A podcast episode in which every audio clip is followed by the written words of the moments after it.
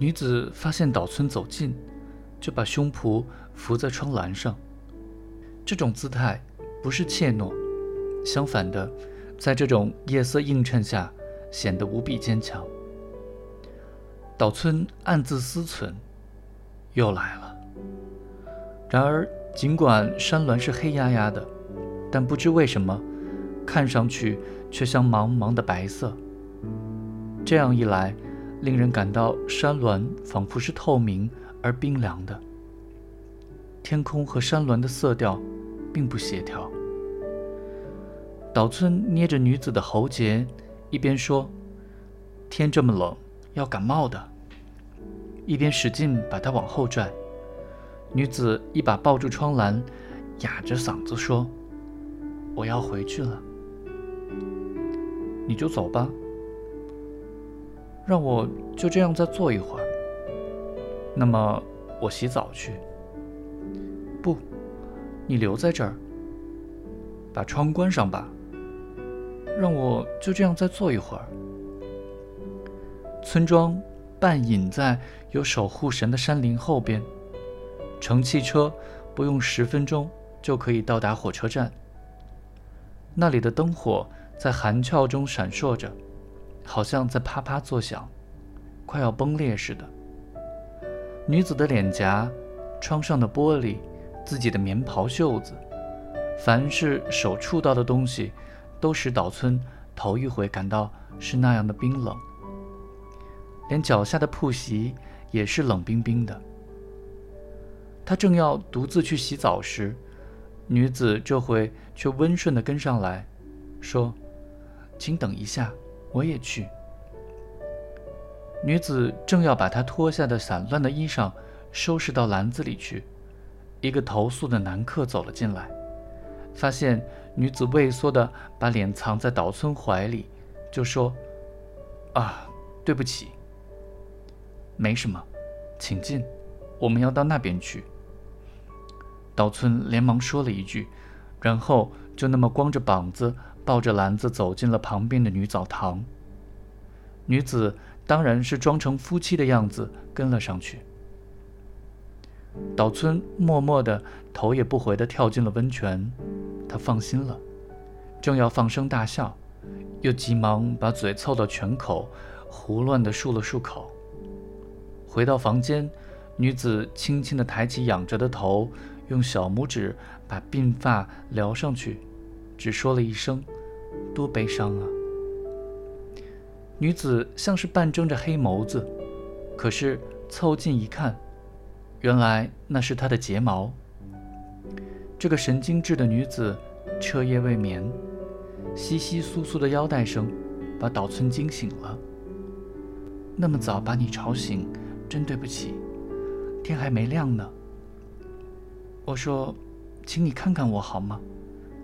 女子关上了电灯。看见我的脸吗？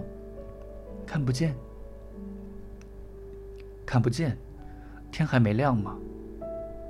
胡说！你好好看看，怎么样？女子说着，把窗子全推开了。看见了吧？不行啊，我回去了。黎明时分这么寒峭，岛村有点意外。他从枕边抬起头，望见天空仍是一片夜色，可是山峦已经微微发白了。对了，没关系，现在是农闲，一早不会有行人的。不过会不会有人上山呢？女子喃喃自语，拖着系了半截的腰带来回走动。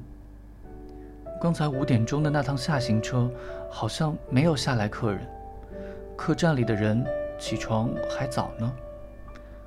女子系好腰带，还是时而站起，时而坐下，然后又踱来踱去。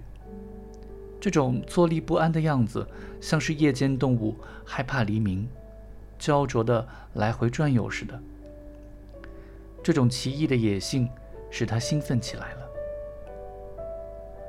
这时间，可能室内已经明亮，女子绯红的脸颊也看得很清楚了。岛村对着醉人的鲜艳的红色看得出了神，瞧你这脸蛋儿，都冻得通红了。不是冻的，是卸去了白粉。我一钻进被窝，马上就感到一股暖流直窜脚尖。说着，他面对着枕旁的梳妆台，照了照镜子。天到底亮了，我要回去了。岛村朝他望去，突然缩了缩脖子。镜子里白花花闪烁着的，原来是雪。在镜中的雪里，现出了女子通红的脸颊，这是一种无法形容的纯洁的美。也许是旭日东升了。镜中的雪愈发耀眼，活像燃烧的火焰。浮现在雪上的女子的头发也闪烁着紫色的光，更增添了乌亮的色泽。大概为了避免积雪，顺着客栈的墙临时挖了一条小沟，将浴池溢出的热水引到大门口，汇成一个浅浅的水潭。一只壮硕的黑色秋田狗。蹲在那里的一块踏石上，久久地舔着热水。门口晾晒着成排客用滑雪板，那是从库房里刚搬出来的，还发出轻微的霉味。这种霉味也被蒸汽冲淡了，就连从杉树枝头掉落下来的雪，在公共浴池房顶上遇到热气，也融化变形了。女子从山上客栈的窗口俯视过黎明前的坡道。过些时候，从年底到正月这段日子，这条坡道将会被暴风雪埋没。那时，赴宴就得穿雪裤、长筒胶靴，还得披斗篷、戴头巾呢。到了那时节，积雪会有丈把厚。岛村现在正下这条坡道，不过。他从路旁高高的晾晒着的尿布下面，倒是可以望见现尽的山峦，上面的积雪熠熠生辉，显得格外晴朗。绿色的葱还没被雪埋掉。